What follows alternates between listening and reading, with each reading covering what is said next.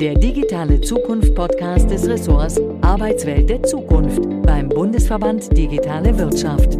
Mehr Infos unter www.bvdw.org/adz. Herzlich willkommen zum Digitale Zukunft Podcast unseres Ressorts Arbeitswelt der Zukunft beim Bundesverband Digitale Wirtschaft. Mein Name ist Markus Mehrheim und die liebe Anna Kaiser und ich haben heute das Vergnügen, uns mit Anna-Christina Gronert zu unterhalten. Hallo Anna-Christina.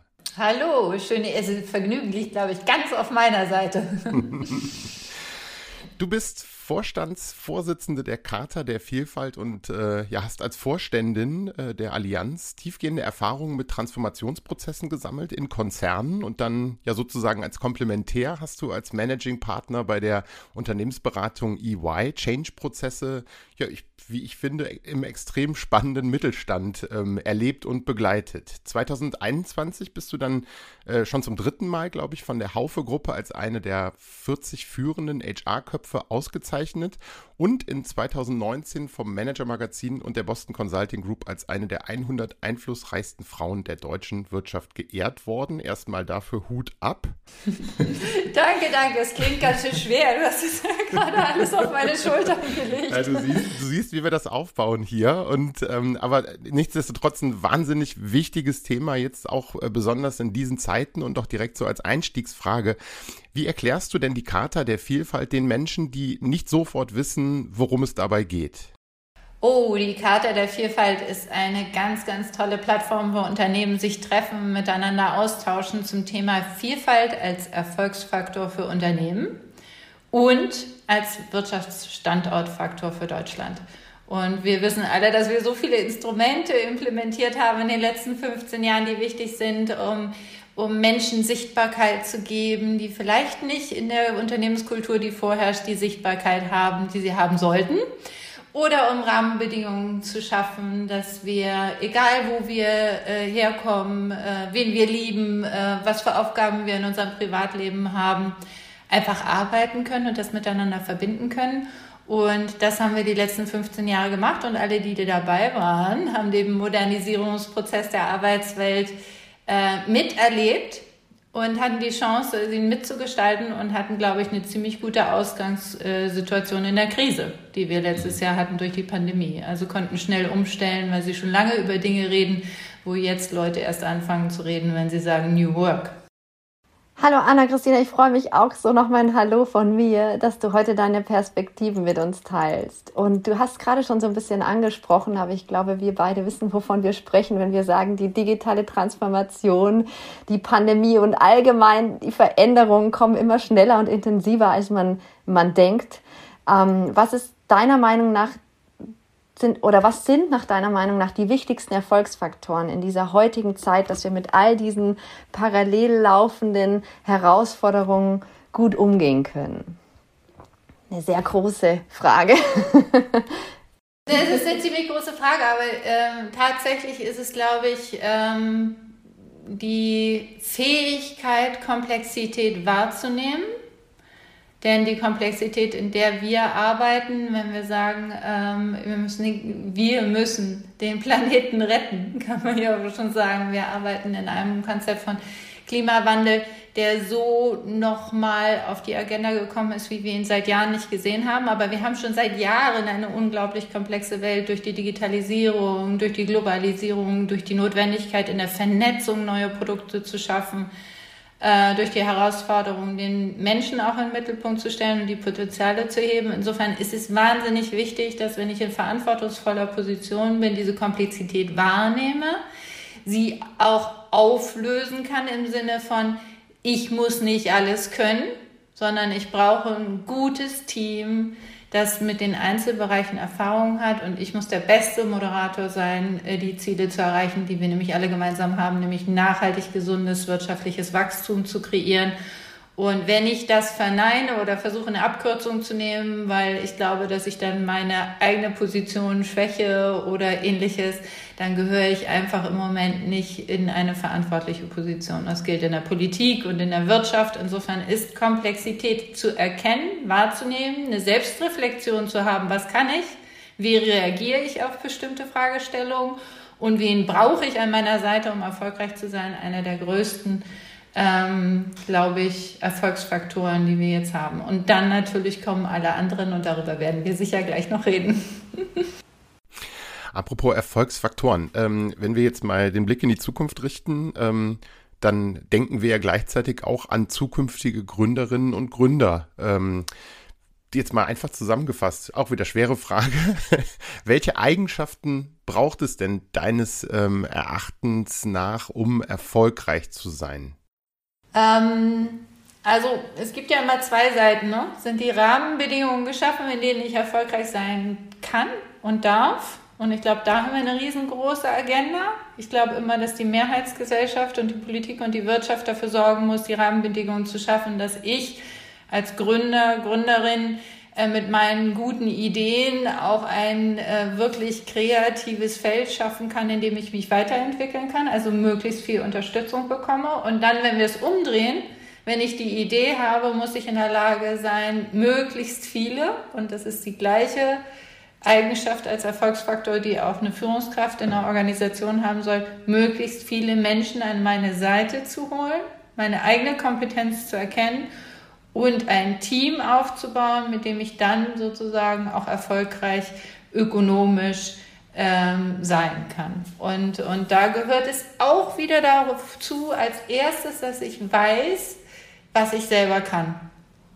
Ja, also eine mhm. Selbstreflexion zu haben und zu, nicht zu, mit dem Kopf durch die Wand zu gehen und zu sagen, ich weiß alles. Oder weil ich gelernt habe, so zu tun, als ob ich alles weiß und immer recht habe, nicht zu erkennen, dass das ausgrenzend ist, sondern ich muss integrierend sein. Und das fängt immer bei mir selber an. Und dann fängt es dabei an, ähm, auch eine Führungsposition, eine Moderationsrolle zu, aufzunehmen, um alle ins Boot zu holen, mit denen man dann gemeinsam viel erfolgreicher ist als alleine. Mhm. Und da vielleicht noch eine, noch eine Rückfrage dazu, weil also Anna und ich, wir steigern uns immer gerne in äh, dieses Thema Bildung, Schule, Digitalisierung, also so dieses Zusammenspiel. Ähm, glaubst du denn, dass die Menschen schon auch früher dazu befähigt werden müssten, ja, wie soll ich sagen, ähm, unternehmerisch zu denken oder auch wirtschaftlich zu denken? Oder sagst du, müssen sie schauen, wie sie das äh, für sich gewinnen, dieses Wissen? Ähm, wie viel Zeit haben wir? also, es ist, glaube ich, die größte Herausforderung unseres Systems, ähm, Menschen zu befähigen, immer weiter dazu zu lernen. Das heißt, auch da wieder an sich selber zu arbeiten, offen zu sein für neue Erfahrungen, neue Erfahrungen zu machen, die eigenen Komfortzonen zu verlassen und so weiter und so fort. Und wenn wir Richtung Schulen, Kindergarten, Universitäten und Unternehmen gucken, haben wir halt in der Vergangenheit was ganz anderes gelernt. Das Erfolgsrezept war Tick the Box. Ja, also du musst jetzt die Zensuren haben, du musst diese Klassen machen. Also mein Sohn ist jetzt gerade in der Abiturvorbereitung.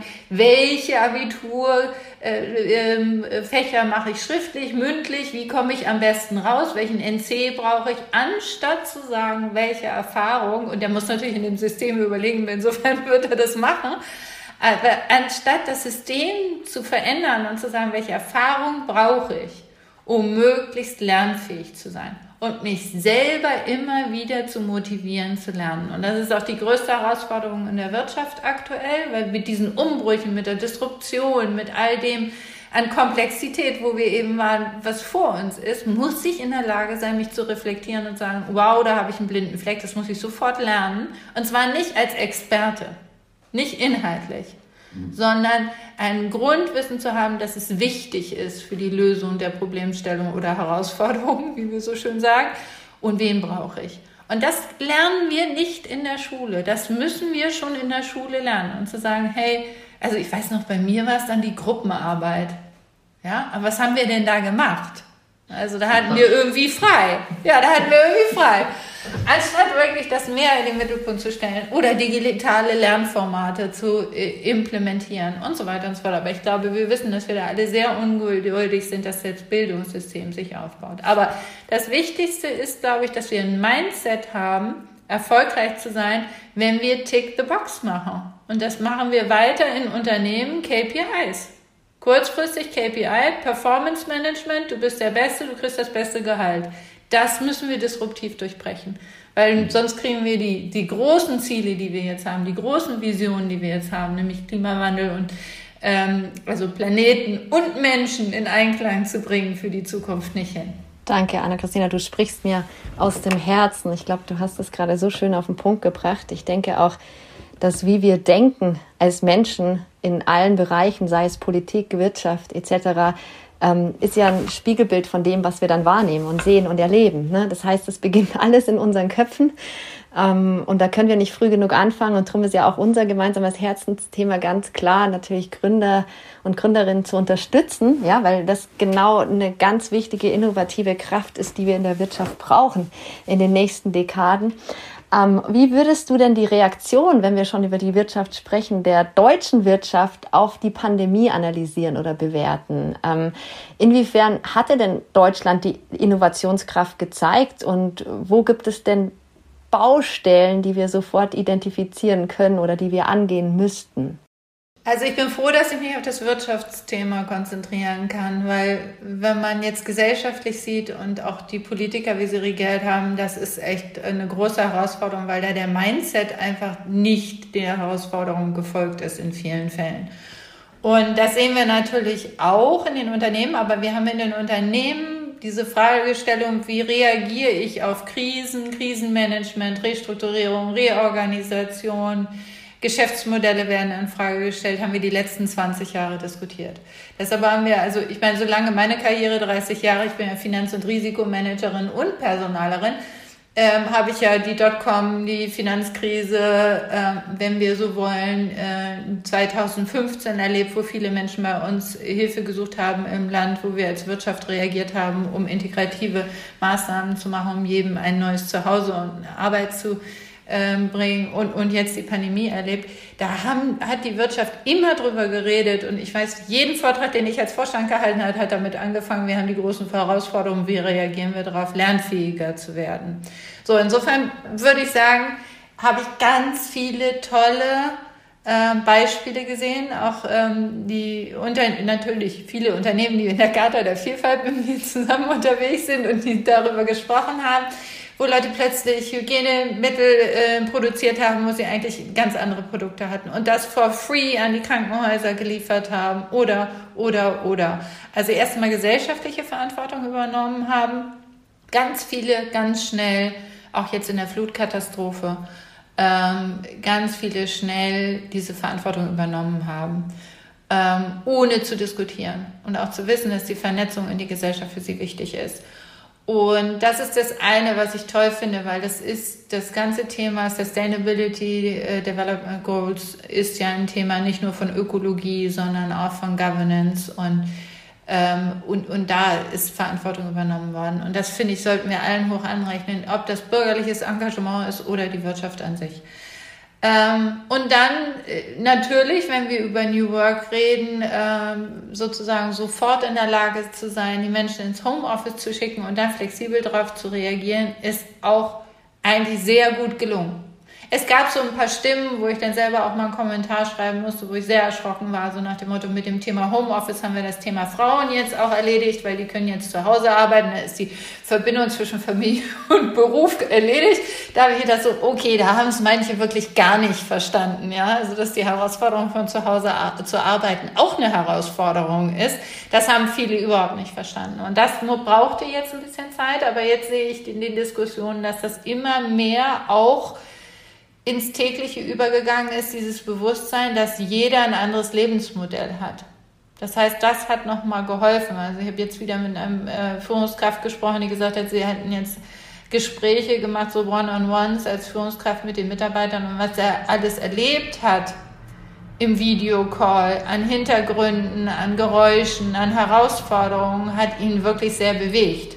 Das hat er hier vorher nicht gesehen. Da hat man irgendwie alles standardisiert im gleichen Format zusammengesessen und da ist die Persönlichkeit dahinter ein bisschen verloren gegangen. Jetzt plötzlich ist man im Wohnzimmer von den Menschen und sieht, woher die kommen, was deren Perspektiven sind. Und wenn man das international sieht, ist das ein unglaubliches Leadership-Programm, Learning-Programm, weil man plötzlich wirklich erlebt, was wichtig ist, nämlich die Herkunft, die, äh, Hintergründe der einzelnen Menschen.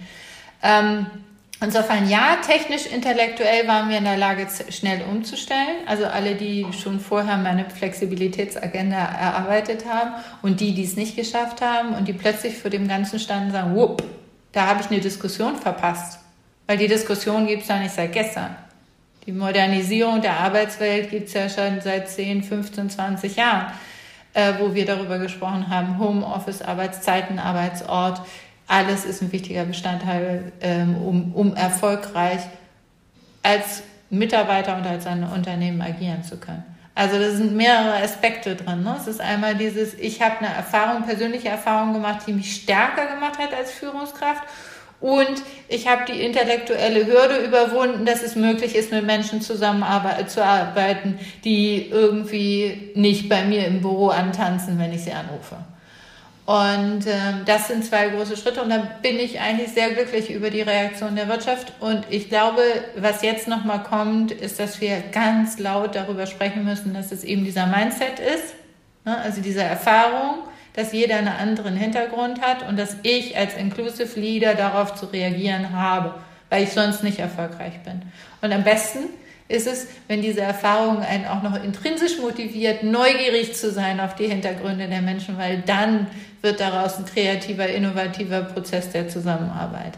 Das ist jetzt der nächste Schritt. Und insofern finde ich jeden Artikel, der sagt, oh, jetzt sollen alle wieder ins Büro oder alle sollen von zu Hause arbeiten, einfach unsinnig, weil äh, das findet sich. Ich habe zwei Jahre lang in, äh, bei, bei der Allianz Work from Home mit eingeführt und wir haben darüber geredet, wie es geht. Und jedes Team im Unternehmen ist anders. Ja, jeder hat einen anderen Arbeitsrahmen, jeder hat eine andere Herausforderung zum Wohnen, äh, also auch regional zum, zum Arbeitsort zu kommen, pendeln und so weiter und so fort. Und das muss besprochen werden. Ja, und, und, und diesen Rahmen, das, das, das findet sich durch Diskussionen und durch das Vertrauen, das jetzt mhm. geschafft werden muss. Also ich bin mir auch sicher, dass dieser Geist nicht wieder einfach so in die Flasche zurückzubringen ist. Ähm, und im Grunde genau das wird auch bestätigt. Wir haben jetzt gerade in unserem Ressort eine Studie rausgebracht, in dem wir halt die Mitgliedsunternehmen, aber auch, ähm, ich sag mal, die Menschen da draußen befragt haben, ähm, was denn jetzt die Wünsche auch sind für das Arbeiten der Zukunft. Und da kam halt auch ganz klar äh, bei heraus, dass äh, die Menschen sagen, zurück zu einem wie soll ich sagen, Status äh, vorher oder so einmal den Reset-Knopf zu drücken, das wollen die Menschen einfach auch nicht mehr. Und jetzt äh, kann ich auch nur mit dem Kopf schütteln, wenn ich dann sture Unternehmen sehe, wo es jetzt heißt, hey, super, wir haben gesehen, es hat ganz fantastisch funktioniert mit diesem Homeoffice, aber wir hätten jetzt schon ganz gerne, dass ihr alle wieder zurück ins Büro kommt. Und das ist also, das bringt einem nur äh, zum, zum Kopfschütteln im Grunde genommen. Ähm, jetzt ich habe eben schon überlegt, so was, was wäre so ein Begriff, den man über diese Zeiten oben drüber schreiben könnte. Ich glaube, der Begriff Umbruch trifft es ganz gut oder auch einfach Umbruch, Veränderung. Und ähm, du hast eben schon die Faktoren auch genannt, die diesen Umbruch ja auch erzeugt haben oder gerade erzeugen. Und da ist Digitalisierung ja natürlich auch einer davon. Ähm, wie ist deine Einschätzung? Gelingt diese Transformation, diese Veränderung, dieses Umdenken in Unternehmen ähm, in der digitalen Szene, in der digitalen Industrie besser oder sagst du, oh, das ist alles gleich herausfordernd? Also besser gibt es nicht. Es ist alles gleich Herausforderung. Also ähm, ich, ja, ich habe schneller Instrumente, mit denen ich mich sozusagen in der digitalen Welt wohler fühle. Ich kann schneller vielleicht mit geringeren Kosten Projekte umsetzen, weil ich neu denke und ich habe schneller Entscheidungsgrundlagen, weil ähm, eine Maschine für mich mitdenkt und analysiert. Das sind alles ganz tolle Instrumente. Die sollten aber jedem, egal in welchem Industriesektor unterwegs ist, zur Verfügung stehen. Das ist einfach eine Querschnittsfunktion, die einfach funktionieren soll. Und äh, jetzt haben wir da aber eine ganze Menge Tücken. Also wenn ich glaube, dass ich durch digitales Lernen die Begegnung der Menschen miteinander zu lernen einfach beiseite schieben kann und dadurch ganz viele Kosten spare, habe ich nichts gewonnen. Wenn ich das als Instrument nutze und sage, was brauche ich eigentlich, damit in der Begegnung im täglichen, wir sprachen darüber, wie ist unser Gehirn programmiert, ja, das kann ich nur äh, öffnen, indem ich andere Lebensumstände sehe, indem ich Begegnungen schaffe und so weiter und so fort. Deshalb brauche ich das auch weiterhin. Also es ist so ein bisschen, also ich bin ja äh, jemand, der sagt, ich, ich möchte den Menschen in den Mittelpunkt stellen. Alles andere sind Instrumente, die die Menschen befähigen, ihr, das Potenzial zu heben für einen greater good. ja, so jetzt kannst du sagen, was ist das Greater Good? Darüber können wir lange sprechen. Ich habe das für mich einfach zusammengefasst, dass ich nachhaltig gesundes Wirtschaften aus der Perspektive der Wirtschaft als Grundlage nehme, um das nicht so, so groß mit Nachhaltigkeit und bla und Transformation und so weiter zu machen, sondern einfach zu sagen, ist doch ganz einfach. Also wir wollen langfristig gesundes Wirtschaften kreieren für den Planeten, für den Menschen, einen Lebensraum schaffen.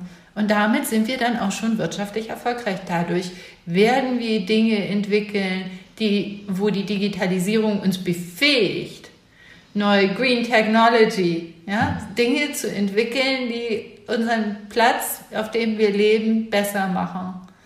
Aber wenn wir das voranschreiten lassen, ohne die Auswirkungen auf die Menschen zu berücksichtigen, die Ängste, die Gewohnheit, die, die Veränderung in der Art und Weise miteinander zu reden, in der Art und Weise diese Instrumente zu nutzen, nicht berücksichtigen, wenn wir eine Disruption haben, wo wir Digitalisierung auf der einen Seite haben, Automatisierung auf der einen Seite und die Menschen fühlen sich alleine gelassen, verängstigt immer mehr zurückgezogen in ihre Häuser, weil sie können ja auch alles von zu Hause aus machen. Büroplatz brauchen wir ja nicht mehr, ist ja auch billig, wenn wir die Heizung abschalten können und die Büros entfernen können. Nein, das dürfen wir nicht tun. Wir müssen beides so gut wie möglich zusammenführen und dann sind wir alle gemeinsam erfolgreich. So kurzfristig, um KPIs zu erreichen, schalte ich auch mal eine Heizung ab und sage, die Kosten kann ich mir im Moment nicht leisten, wenn keiner im Büro ist. Dann muss ich mal darüber nachdenken, ob ich die Heizung anders reguliere. Ähm, aber dafür haben wir ja noch die Energiewende langfristig macht das keinen Sinn.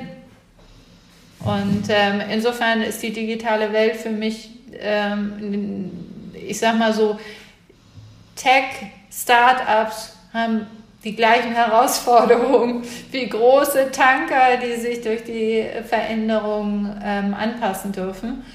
Und dahinter liegt immer dein eigenes Verantwortungsgefühl.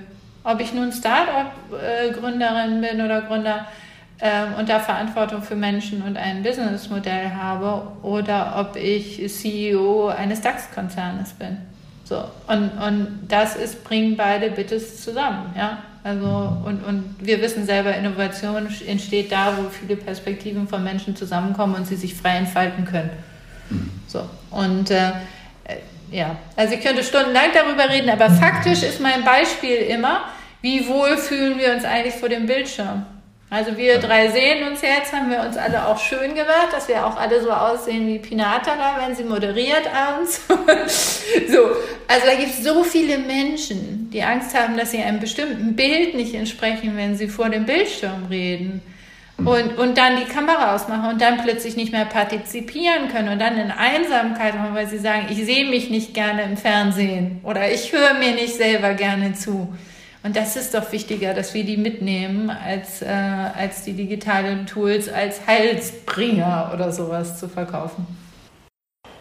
Anna-Christina, wie du gerade schon so ein bisschen, also schön beschrieben hast, ja, dass die Digitalisierung ja auch kein Selbstzweck ist. Und genauso, glaube ich, ist es mit den großen Begriffen wie Transformation an sich oder Change, die wir ja gerade überall ständig lesen. Und manchmal ist es dann so, so, klingt es etwas schwammig oder man kann das schwer greifen. Was ist denn jetzt eigentlich die Transformation? Was ist denn eigentlich der große Change?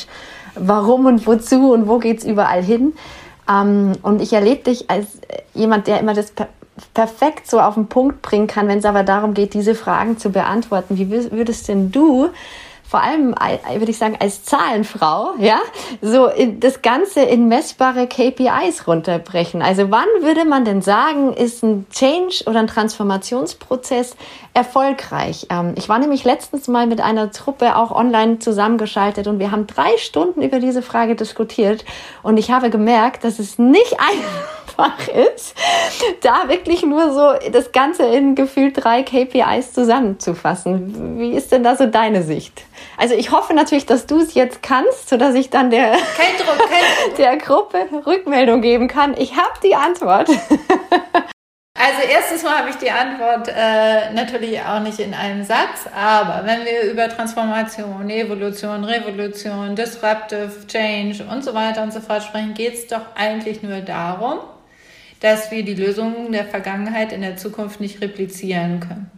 Also, was haben wir gemacht jahrelang? Wir haben Produkte weiter effizient gemacht und darüber haben wir Kosten gespart und dadurch haben wir erfolgreich äh, Geschäftsmodelle immer weiter in die Zukunft projiziert. So, das ist vorbei.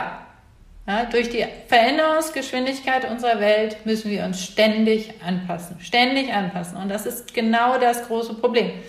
Ja, wenn ich in Task denke, abgehakt KPI, dann glaube ich, fühle ich mich sicher. Aber jetzt kommt ein ganz neues Gefühl dazu. Ich muss ständig anpassungsfähig sein. Ja, weil es passiert wieder was in der Welt. Gucken wir uns Afghanistan an, waren wir alle darauf vorbereitet? Nein, plötzlich sitzen wir am nächsten Morgen, müssen eine Rede halten vor unseren Mitarbeitern und möchten das auch ausdrücken, dass einen das bewegt und was können wir tun für diese Menschen, für die Frauen, wie können wir helfen, sie rauszuholen. Ich habe mit Wirtschaftsunternehmen gesprochen, jetzt, jetzt drifte ich ab, die aber sagen, hey, wir waren Zulieferer der Bundeswehr. Wir müssen die Leute da jetzt rausholen. Also eine Herausforderung, die ich ja gestern überhaupt nicht kannte. Und wenn ich, je mehr ich verankert bin als Unternehmen in der, äh, in der Gesellschaft, was wir ja wollen, ne? Daseinsberechtigung eines Wirtschaftsunternehmens ist ja auch, dass ich Mitarbeitende, Kunde und die Gesellschaft wirklich vernetzt in mich aufnehme und dafür neue Produkte entwickle. Das ist ja nicht nur der Selbstzweck, dass ich für meine Shareholder sozusagen Aktienoptimierung äh, betreibe. So, also das ist jetzt nochmal eine ganz andere Diskussion, aber gehen wir zum Buch. Also jetzt nochmal zurück. Eine ganz einfache Antwort ist Change, äh, Transformation, Veränderung ist nicht mehr Task, nicht mehr replizieren, sondern ständig sich anpassen müssen. So. Dafür brauchen wir eine ganz neue innerliche Einstellung, also sich nicht sicher zu fühlen in Hierarchien, in Geld, in äh, Status, sondern sich zu freuen auf neue Herausforderungen und Anpassungsfähigkeit. So, insofern gibt es KPIs, ja, die sind wichtig, um Meilensteine zu erreichen auf dieser Reise. Und deshalb sage ich zur Vision des nachhaltigen, gesunden Wirtschaftens. So, Jetzt verändert sich die Welt so schnell, dass ich nicht sagen kann, in zehn Jahren, ja, habe ich dieses Green Tech Instrument entwickelt, was äh, uns ermöglicht, sozusagen Wasser nochmal neu aufzubereiten und überall hinzubringen. Das funktioniert nicht, wenn sich die Anpassungsgeschwindigkeit so sehr ändert, dass wir wissen, dass Wasser als Rohstoff das erste, was verknappt wird, und zwar schon in drei, vier, fünf Jahren und dadurch neue Migrationsströme kommen. Das heißt, was setze ich mir für neue Ziele? Schnellstmöglich. Und wie mache ich das? Mit möglichst vielen intelligenten Teams aus unterschiedlichen Perspektiven, also mit Vielfalt an den Tisch zu bringen. Das heißt, ich gucke mir an, wie sieht meine Mannschaft aus. Langfristig ist das mein größtes und wichtigstes Asset. Ja, wie hebe ich das Potenzial all meiner Mitarbeitenden? Wie schaffe ich Rahmenbedingungen, dass sie selber in der Lage sind, so wie sie sind, mit ihren Erfahrungen das Beste an den Tisch bringen, um meine Produkte, um mein, äh, meinen Beitrag zu dieser Reise zu optimieren? Das heißt, die KPIs verändern sich komplett. Ja, es ist nicht Maximierung von Shareholder Value, es ist nicht die Kostenquote, es ist nicht Wachstum. Es wird sein, Rahmenbedingungen zu schaffen, diverse Teams zu haben, möglichst attraktiv als Arbeitgeber zu sein, für jedes Problem zig Leute zu haben, die gerne an den Projekten mitarbeiten, egal ob sie schon Teil der Organisation sind oder sich an, an Plattformen wie Tandemploy zum Beispiel einfach sagen, hey, da ist ein Projekt, da will ich dabei sein. Also zack, ich kann mich bewerben, weil da sind coole Leute, die coole Probleme lösen. Das heißt also, die KPIs müssen komplett angepasst werden. Performance Management, Quatsch. Ja, also aus der Vergangenheit müssen wir abschaffen, müssen wir neu denken. Nämlich, wie können wir auf Output-Orientierung, wie können wir auf Team-Orientierung setzen. Und Learning Journeys, ja. Was biete ich meinen Mitarbeitern an? Stunden für, äh, Stunden für Lernen. Das ist im Moment in Reports von Unternehmen drin, ja. Ich, ich gebe oder ich investiere so viel in meinen Mitarbeitern. Ich muss eine Plattform schaffen, wo die jederzeit, zu jeder Lebensart alles kriegen, was sie brauchen, um sich selber weiter fortzubilden. So. Und deshalb hat sie, das ist jetzt eine sehr lange Antwort auf deine drei KPIs, die du haben wolltest, aber es ist eine komplett Veränderung, ja. Also ständige Anpassungsfähigkeit und, und einen Rahmen zu schaffen, wo auch meine Mitarbeitenden, meine Kunden, mein Kosmos, meine Kooperationspartner sich ständig weiterentwickeln können. Und dabei den maximale Sicherheit zu schaffen. So, wie schaffe ich Sicherheit? Das brauchen nämlich meine Mitarbeitenden, indem ich Führungskräfte habe, die diese Vision ständig mit viel Empathie und Integrität vorantreiben. Das heißt, ich muss messen, habe ich die richtigen Führungskräfte. Ganz neues KPI. Das müsste eigentlich im Mittelpunkt stellen. So, was ist mein Beitrag ähm, zum, zur Lebensfähigkeit des Planetens? Zweites KPI. Und zwar gleichberechtigt zu, was ist mein wirtschaftlicher Erfolg, dass ich durch meine Steuern wieder einen gesellschaftlichen Beitrag leiste, dass meine Mitarbeitenden sich sicher fühlen, logischerweise, ähm, um auch weiter für sich zu investieren und einen guten Lebensstandard zu haben und dass meine Kunden das beste Produkt kriegen. So, also es bleibt der Kunde die Zufriedenheit, die Mitarbeiterzufriedenheit, die äh, Führungskräfteausbildung, die Vielfältigkeit und die Potenziale meiner Mitarbeitenden und mein Beitrag ähm, zum gesunden Planeten. Das sind die fünf KPIs, die wir brauchen. That's it. Ich bin total happy mit der Antwort und wusste, dass wir sie dir stellen müssen, Anna-Christine. Sehr schön. Ähm, jetzt sind wir so ein bisschen, wir haben es immer mal wieder angerissen, aber lass uns doch zum Schluss, weil du, du bringst so viele tolle und kluge und inspirierende Gedanken in das Gespräch rein, was ich wirklich toll finde. Jetzt sind ja diese Gedanken auch zwischen zwei Buchdeckel gepresst worden, wenn ich das äh, so sagen darf. Ähm, lass uns doch noch mal kurz auf dein aktuelles Buch, ähm, Das verborgene Kapital, äh, zu sprechen kommen. Ich versuche es jetzt mal, ich würde behaupten, kurz gesagt geht es darin um nachhaltiges Wirtschaften. Das hast du ja jetzt ja auch schon, schon sehr, sehr gut auch dargelegt. Ähm, Jetzt versuche ich gerade so ein bisschen die Kurve zu kriegen. Also alles, was du sagst, ist exakt richtig. Aber ich würde behaupten, der Großteil der Unternehmen ist ja auf Gewinnmaximierung als eines der Ziele sozusagen ausgerichtet. Glaubst du denn, ähm, dass so schnell dieser, diese Veränderung des Mindsets, das ja offensichtlich notwendig ist, auch passieren kann? Oder denkst du, dass trotzdem gesagt wird, nee, wir machen jetzt so weiter wie bisher und wir müssen noch immer mehr Kohle irgendwie rausholen über Wachstum, Diversifizierung, was weiß ich? Also wie kriegt man das transportiert in die Köpfe der Unternehmerinnen und Unternehmer? Ja, also ich bin ja nicht alleine mit dem Buch. Da gibt es eine ganze Bewegung zum Inclusive Capitalism, zum Wo ist denn das Kapital, wie heben wir es, wie reporten wir Human Capital Reporting, äh, Nachhaltigkeitsreporting wie verändern wir die Governance? Also das habe ich ja alles mitverarbeitet, um das mal kurz noch reinzubringen, um zu sagen, wie machen wir es denn dann nun tatsächlich? Und ähm, äh, ja, das ist wie mit, mit dem Thema Vielfalt, als ich äh, die Charta der Vielfalt mitgegründet habe und dann in den Vorstandsvorsitz gegangen bin. Da haben auch alle über Vielfalt gesprochen, aber es ist eine Reise, ja. Wir haben auch gesagt, wir erreichen hier ein Produkt, wir machen da ein neues Instrument, aber im Prinzip sind wir genauso anpassungsfähig, wie wir sein müssen, wie sich die Welt verändert und äh, wir arbeiten daran und lernen dazu, wie man sowas nachhaltig implementiert. So, und das geht mir auch so. Also meine Karriere ist ja auch geprägt davon, dass ich immer wieder andere Schritte gemacht habe, um dazu zu lernen, neue Perspektiven einzunehmen, mit Leuten sich zu vernetzen und dann Kraft zu schaffen, diese Veränderungen zu machen. So, und ich habe das als Finanz- und Risikomanagerin gemacht, ich habe das als Verantwortliche im Personalressort gemacht ähm, und ich mache es jetzt auch in der Vernetzung mit dem Kapital. Also ich glaube, das ist jetzt der nächste Hebel, und da sind, bin ich auch nicht alleine, also mit Encourage Venture und vielen anderen Netzwerken äh, konzentrieren sich ja viele Menschen, so wie ich, die davon überzeugt sind, dass alle ihren Platz haben auf dieser Welt und dass wir alle dafür verantwortlich sind, den zu gestalten, das eigene Kapital und das eigene Wissen in eine neue Welt zu bringen. Und dann unterstützen wir Startups, gleichzeitig beraten wir äh, Unternehmen, gleichzeitig sitzen wir in Aufsichtsräten, gleichzeitig vernetzen wir uns in ähm, ganz vielen unterschiedlichen Netzwerken und wir pushen und pullen überall, wo wir nur können. Und das ist eine Reise und die wird nicht zu Ende gehen. Und jetzt ich bin immer froh über jeden ähm, Ansatz, der aus dem Kapitalbereich kommt. Wir sehen das jetzt dass also ähm, ja, Sustainability Goals mehr in den Mittelpunkt gestellt werden. Wir sehen eine Diskussion zu Greenwashing, so wie wir eine Diskussion zu Pinkwashing gesehen haben beim Thema Vielfalt. Aber es fangen die Leute an.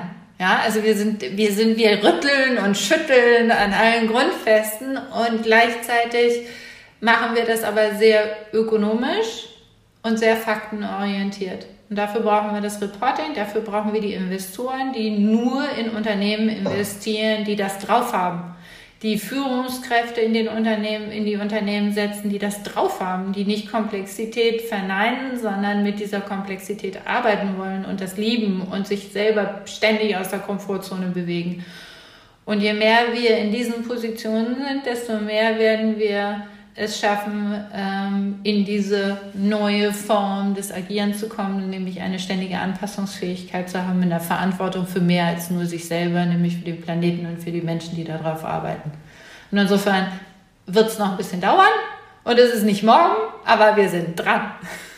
Also, äh, Markus, ich weiß jetzt auch nicht, wenn jetzt nicht spätestens jetzt alle Zuhörerinnen und Zuhörer da draußen rufen und sagen, ja, yeah, wir schließen uns an, Anna Christina, und dafür bin ich dir immer so unglaublich dankbar, weil, wie du es so schön beschrieben hast, wir sind da draußen, wir sind viele und wir sind laut und wir sind überall. Ja, also keine Angst auch davor zu haben, in diese Position jetzt reinzugehen, um die Systeme auch wirklich zu verändern. Und du bist da so ein ähm, tolles Role Model für ganz, ganz viele. Und darum würde ich sagen, ich will jetzt keine Frage mehr stellen, weil das ist so das schönste Schlussplädoyer, was man sich vorstellen kann. Und ich danke dir schon mal, Anna, Christina, dass du heute da warst und deine unglaublich wertvollen Gedanken mit uns geteilt hast zu diesen Themen. Super gern und es bringt unheimlich viel Spaß und ich kann auch, ähm, auch wenn ihr mal einen Satz haben wollt, muss, muss, ich mich dann wieder bei den Zuhörern ähm, äh, entschuldigen dafür, dass es manchmal mal ein paar mehr Sätze werden. Aber trotzdem, es sind einfach ganz tolle Sätze. Und äh, wenn du das erklärst, es klingt so, es klingt einfach logisch und es klingt auch machbar. Und deswegen, ich glaube, das ist das Wichtigste. Lasst es uns einfach tun und lasst uns die Dinge da draußen verändern und anfassen. Also du siehst, ähm, Anna und ich, wir sind völlig begeistert. Danke für deine klugen und, und wirklich anregenden Gedanken und schön, dass du die Zeit für uns auch hattest. Ähm, und ja, dann bleibt mir oder uns jetzt eigentlich auch nur noch äh, unseren Zuhörerinnen und Zuhörern für das Einschalten zu danken. Und ähm, weitere Infos zu unserem Ausschuss Arbeitswelt der Zukunft und auch weitere Podcasts ähm, beim Bundesverband Digitale Wirtschaft sind unter bvdw.org slash adz zu finden. Danke nochmal in die Runde. Danke für das tolle Gespräch. Bis bald und auf Wiederhören. Tschüss. Tschüss.